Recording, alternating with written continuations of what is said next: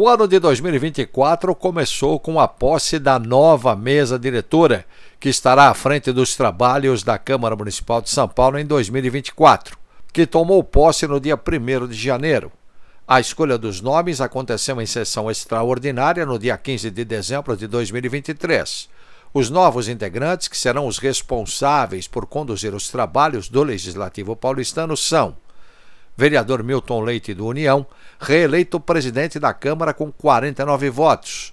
Para a primeira vice-presidência do Legislativo paulistano, o vereador João Jorge, do PSDB, foi eleito com 47 votos favoráveis.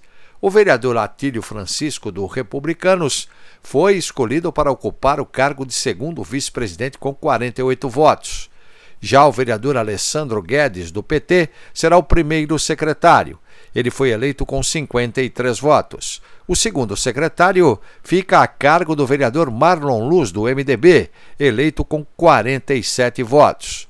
Para a primeira suplência da mesa diretora, foi eleito o vereador Dr. Milton Ferreira, do Podemos, com 46 votos, e a segunda suplência ficou com o vereador Jorge Ato, do MDB, eleito com 47 votos.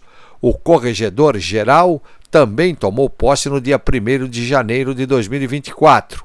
É o vereador Rubinho Nunes, do União, que foi reeleito com 48 votos. Detalhes: sãopaulo.sp.leg.br